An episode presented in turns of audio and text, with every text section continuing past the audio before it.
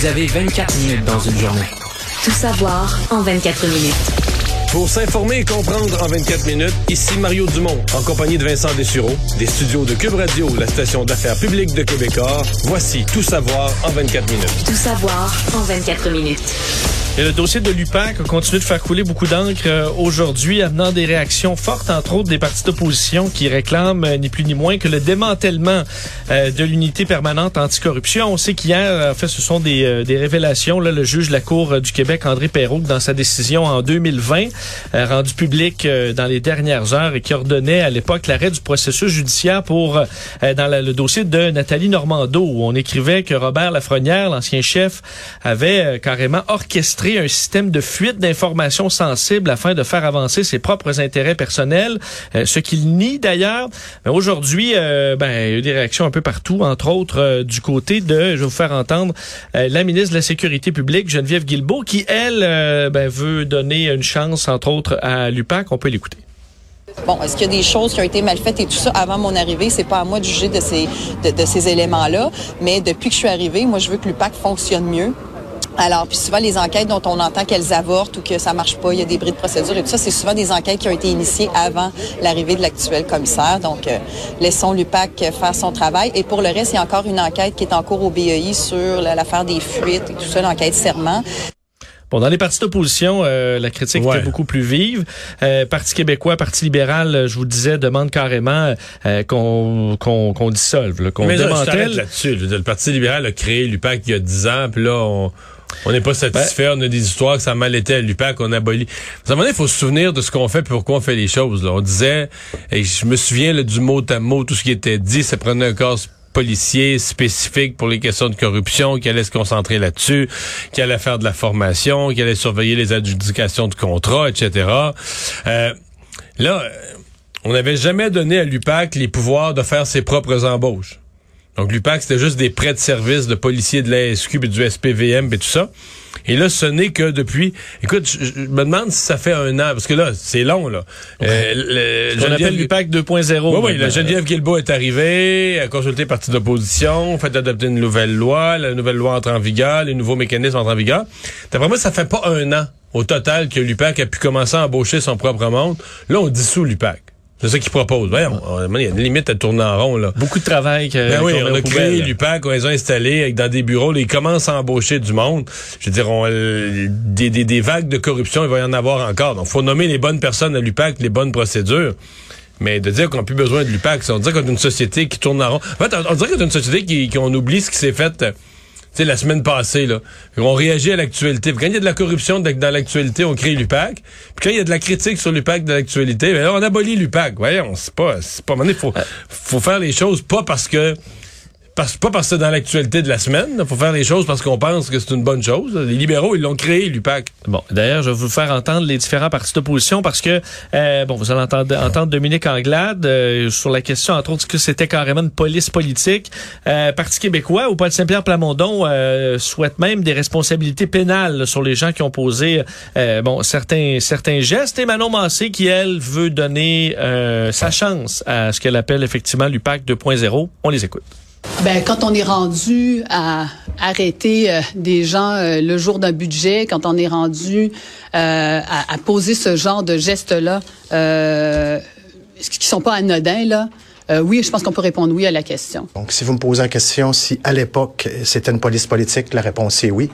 Et le fait qu'on a encore des gens qui étaient là à l'époque, qui sont là présentement dans l'UPAC, nous indique à croire que rien n'a changé. Si quelqu'un a manipulé le système de justice et a posé des gestes de manière à corrompre notre processus policier, notre processus de justice, il va falloir qu'il y ait des coupables, il va falloir qu'il y ait des responsables, à tout le moins pour cette petite partie-là. Au Québec, on s'est donné différents outils.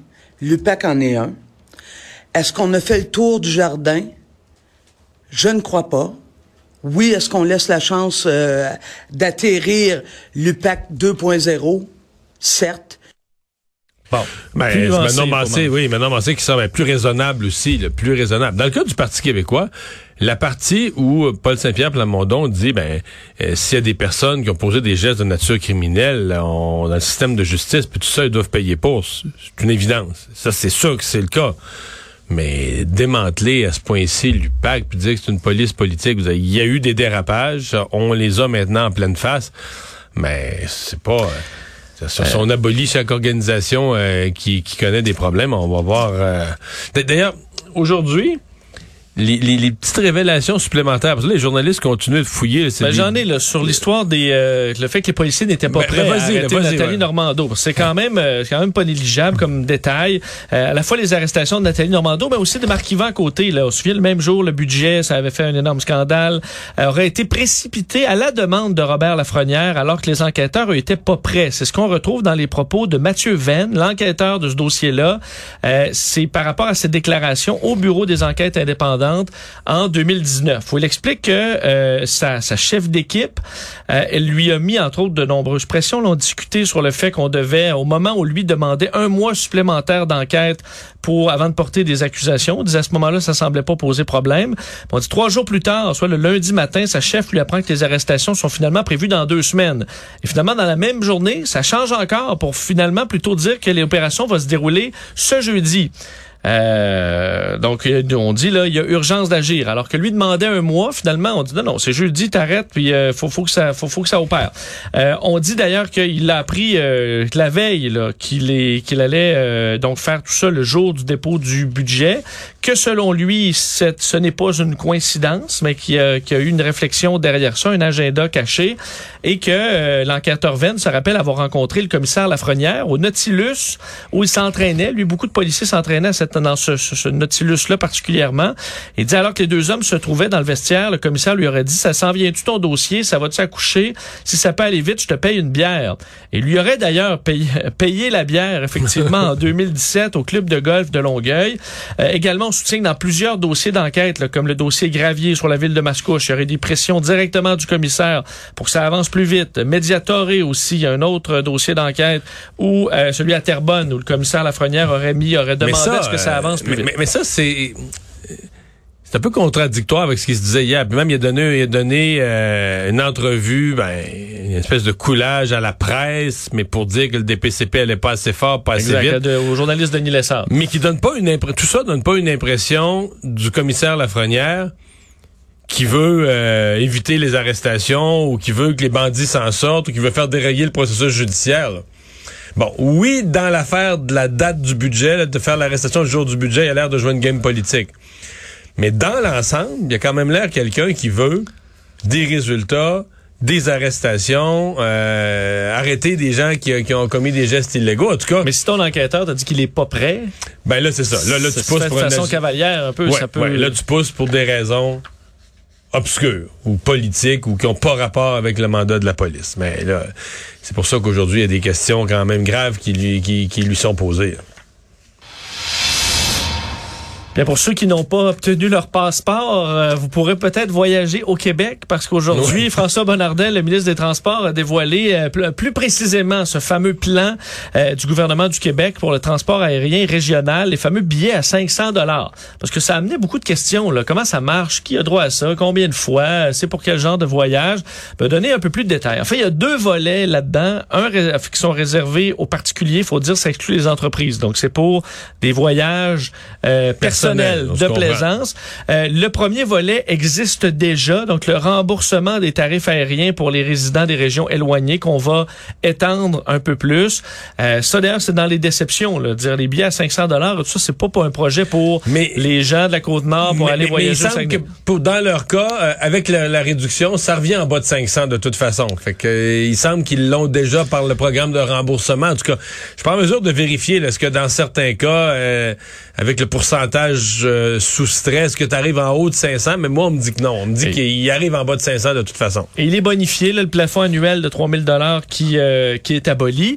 Le deuxième volet, c'est le centre de cette euh, de ce nouveau plan-là. Les billets un maximum de 500 dollars pour un aller-retour ou donc 250 dollars aller simple. Ce sont pour des liaisons qui ont comme point de départ ou d'arrivée Montréal, Québec ou l'aéroport de Saint-Hubert. Donc en gros Montréal et Québec euh, vers un, quand même une variété de destinations au Québec. Là. Et là, le Côte-Nord, but- Gaspésie, Haute-Côte-Nord. Ouais. Là, le but, c'est le tourisme. C'est carrément d'amener des gens des villes vers les régions. Exact. Et là, vous pourriez, et ça, peu importe le nombre d'escales, euh, donc vous pouvez, là, Natashquan, je pense qu'il y en a des escales là, pour se un petit comme des petits sauts de puce là, pour les, euh, les appareils. Donc, vous pourriez avoir accès à un billet de moins de 500 dollars pour aller dans ces vols qui sont généralement très coûteux. Les touristes étrangers, les étudiants étrangers aussi qui peuvent euh, se prévaloir de ces différents tarifs. Là, on a, et pour le nombre de billets, il y en a 98 800 par année.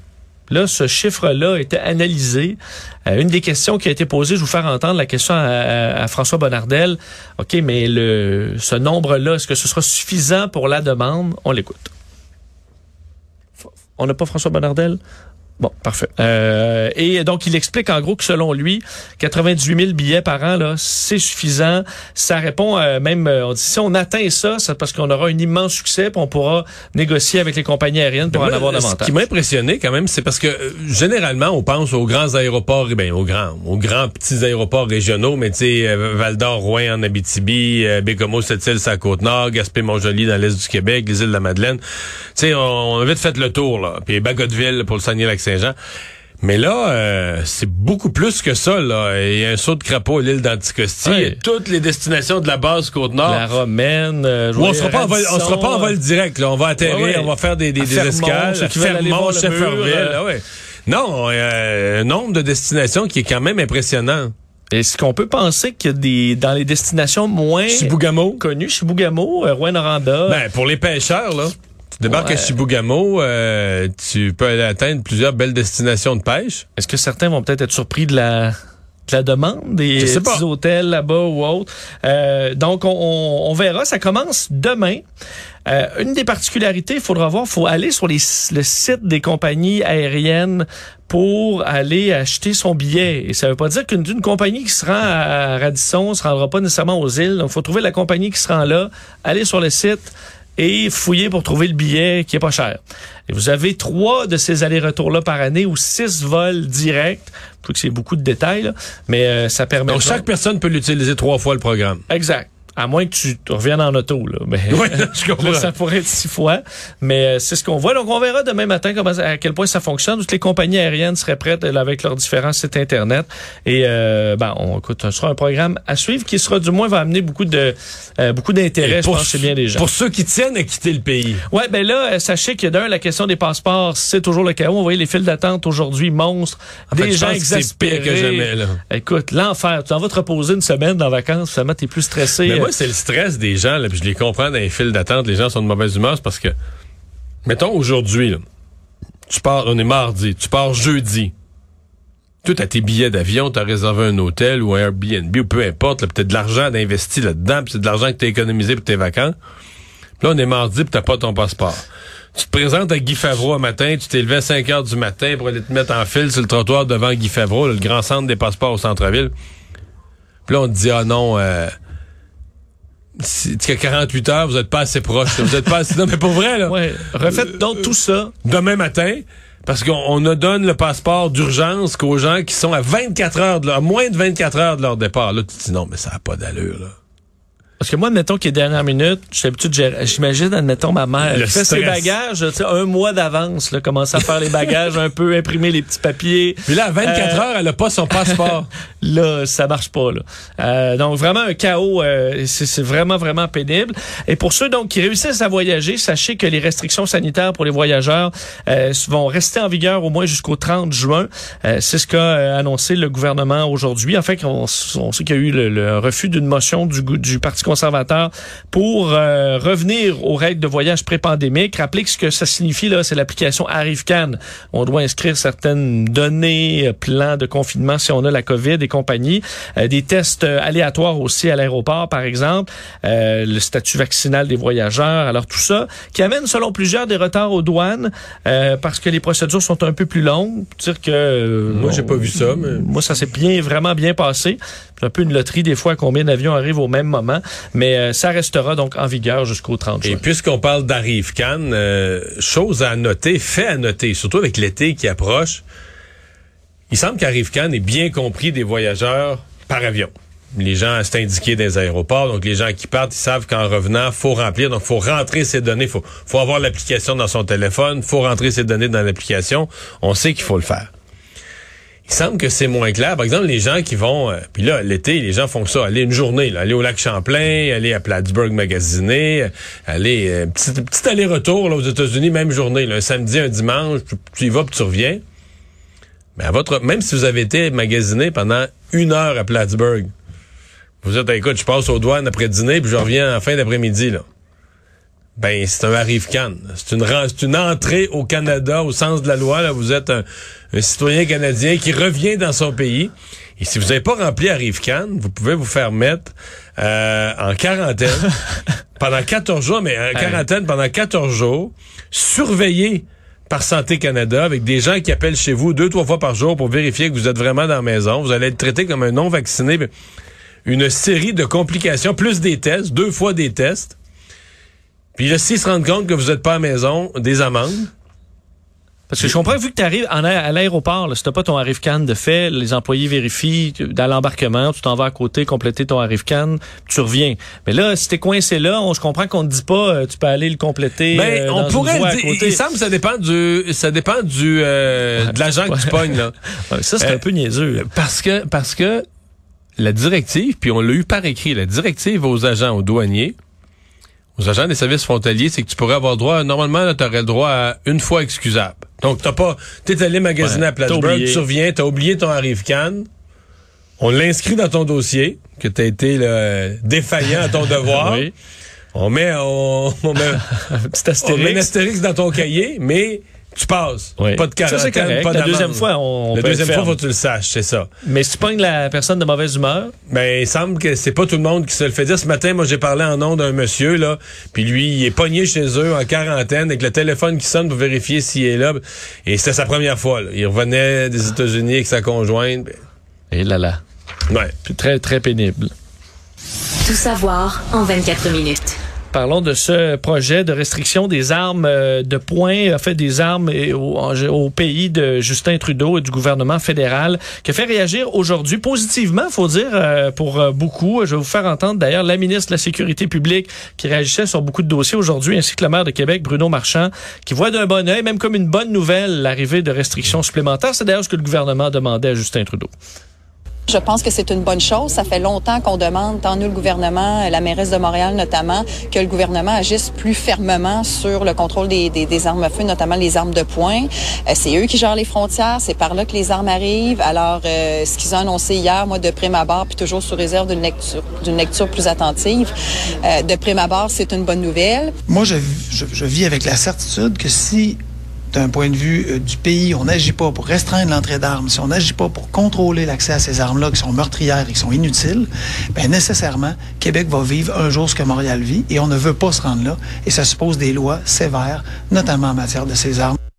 Ouais, mais une gestion de la frontière. Moi, je, sincèrement, pour ce qui est des, des problèmes de violence par arme à feu dans les, les rues de Montréal, euh, je pense qu'on va être déçus des résultats du projet de loi. là. Je pense qu'une grosse partie de la violence par arme à feu se fait avec des armes illégales. Et le projet de loi, ben en fait, le, je pourrais dire, le projet de loi et le plan d'action autour, c'est pas qu'il s'y attaque pas du tout. On rend les peines un peu plus sévères. Mais c'est plus calqué à la problématique aux États-Unis. Oui, parce que la, la- les, les- quand on dit on rend les peines un peu plus sévères, c'est la peine maximale qui part de 10 à 14 ans. Mais qui, qui accroche la peine maximale? Pour avoir la peine maximale, il faut que le juge considère que tu es le, le pire récidiviste. Tu la- le principe Ouais, le dit. Il faut, faut qu'on te donne le maximum. Ça veut dire qu'on pourra jamais en trouver un pire que toi. Tous là. les facteurs aggravants, tu t'excuses pas, tu es fier de ton coup. T'es un récidiviste de trafic d'armes et tout ça. Mais celui qui se fait prendre la première fois, là, il n'y aura pas la peine maximale.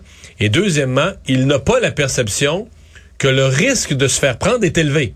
Il a l'impression, regarde, là, c'est frontière, c'est pas beaucoup surveillé. Là, moi, d'une grosse malchance, je me ferai pas pogner. Parce que Donc, pour un membre de gang de rue qui a des armes de contre... Il va dire, là, c'est rendu 14 au lieu de 10. Euh, Ouais. devenir un bon citoyen. Non, euh, non, non. Je pense que tu regardes même pas ça. Rendu là, tu dis, garde, si je me fais attraper, de toute façon, j'aurais pas la peine maximale, je vais avoir une peine minimale. Euh, puis deuxièmement, j'ai pas grand chance de me faire attraper. Personne ne se fait attraper. Regarde les gangs de rue présentement. là, ils font leurs échanges de coups de feu, leurs fusillades en plein jour. Devant une caméra de surveillance, tellement ils ont plus peur de personne, ils n'ont pas peur de la police, ils ont pas peur de se faire attraper. Et avec des armes déjà illégales. Avec des armes déjà illégales. Des petites mitraillettes. Donc, je, je, Je veux pas dire que le projet de loi n'a pas de- du bon, mais je pense que les gens qui voient euh, 1 et 1 égale 2, là, on, on adopte ce projet de loi-là, puis tu vas voir que la violence, ça va diminuer à Montréal. Je pense qu'ils vont être déçus. Euh, les recherches se sont poursuivies aujourd'hui dans la rivière Saint-Charles euh, à Québec après la disparition, on sait, de deux jeunes dans la vingtaine qui sont tombés à l'eau euh, dimanche soir, euh, dont leur identité a été publiée aujourd'hui. Kevin Timneux et Christelle Marielle Kouassi, deux étudiants de l'Université Laval. Euh, vous rappelez euh, les faits, Christelle Marielle Kouassi qui était sur le bord là, de la rivière, prenait des photos lorsqu'elle a euh, chuté, tombé à l'eau en glissant, en perdant pied. Son ami Kevin qui a tenté de lui porter secours en plongeant, mais a été emporté aussi Mais dans ça, les parce que dans une rivière à fort courant, euh, faut que tu essayes de lancer un objet, une corde, mais tu, peux pas. Je comprends que tu, tu réagis pas, tu réagis sur l'adrénaline, mais c'est quasiment... Tu te places dans une situation où tu, tu- tu sacrifies ta propre vie pour un résultat euh, très... des chances de succès très, très, très faibles. Surtout que le niveau de l'eau est extrêmement haut. Il y a des Le événements dans la journée qui avaient euh. été annulés, euh, peu importe sur les plans d'eau partout au Québec. Là, on voit très bien que le courant est très, euh, est très important.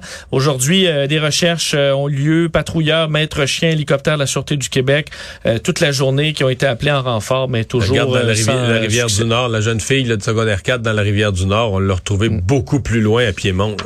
C'est, le courant et avec les niveaux d'eau qu'on a présentement, le courant est assez puissant. Euh, au lac Saint-Jean, euh, maintenant, si on se déplace à Métabetchouane, la Calacroix, opération policière un peu particulière en cours depuis ce matin. Euh, des équipes de la Sûreté du Québec sont déployées sur les berges du lac Saint-Jean à la recherche de restes humains parce que pour la deuxième fois en quelques jours, d'ailleurs par la même personne, des ossements humains ont été retrouvés dans le secteur. On parle euh, au départ d'une euh, d'une botte qui était au sol dans lequel se trouvaient des ossements. Un, à peu près un kilomètre plus loin, on retrouve un bas de corps. On écrit un bas de corps qui a été découvert, qui aurait donc la présence de vêtements féminins. Et là, on croit qu'on pourrait retrouver euh, les autres restes de cette personne-là. Je vous fais entendre Hugues Beaulieu, euh, le porte-parole de la Sûreté du Québec là-dessus. Avec la découverte euh, en l'espace de quelques jours, bon, tout d'abord du pied ainsi que d'une botte la, la- semaine passée et hier d'un bas de corps humain probablement associés les uns avec les autres, bien, c'est un moment qui est propice. On a une belle fenêtre d'op- d'opportunité pour amorcer des recherches et tenter de retrouver autre chose. Donc, le secteur est passé au peigne fin, patrouilleurs nautiques, terrestres, euh, tout ça, laboratoire de médecine légale aussi qui tentera d'identifier la personne. Est-ce que ça pourrait être un crime? Euh, possiblement, ça peut être aussi un geste volontaire, ça peut être une mort naturelle. Certaines personnes sont portées disparues au Saguenay-Lac-Saint-Jean euh, depuis Il y a quelques deux années. femmes, dans la dernière décennie, il y a deux femmes, dont Hélène Martineau, là, euh, à Jonquière, là, ça a fait beaucoup, beaucoup jaser en, en 2017. Maintenant, ça peut aussi être carrément autre chose là, que ces deux disparitions-là. Donc, euh, l'enquête Et, et- pour les mêmes raisons qu'on mentionnait tantôt, on dit que ça pourrait venir de loin parce que il y a plusieurs, il y a le lac Saint-Jean, mais il y a plusieurs grosses rivières, même très grosses rivières, c'est qu'on appellerait fleuves en Europe, là, qui se déversent dans le lac Saint-Jean.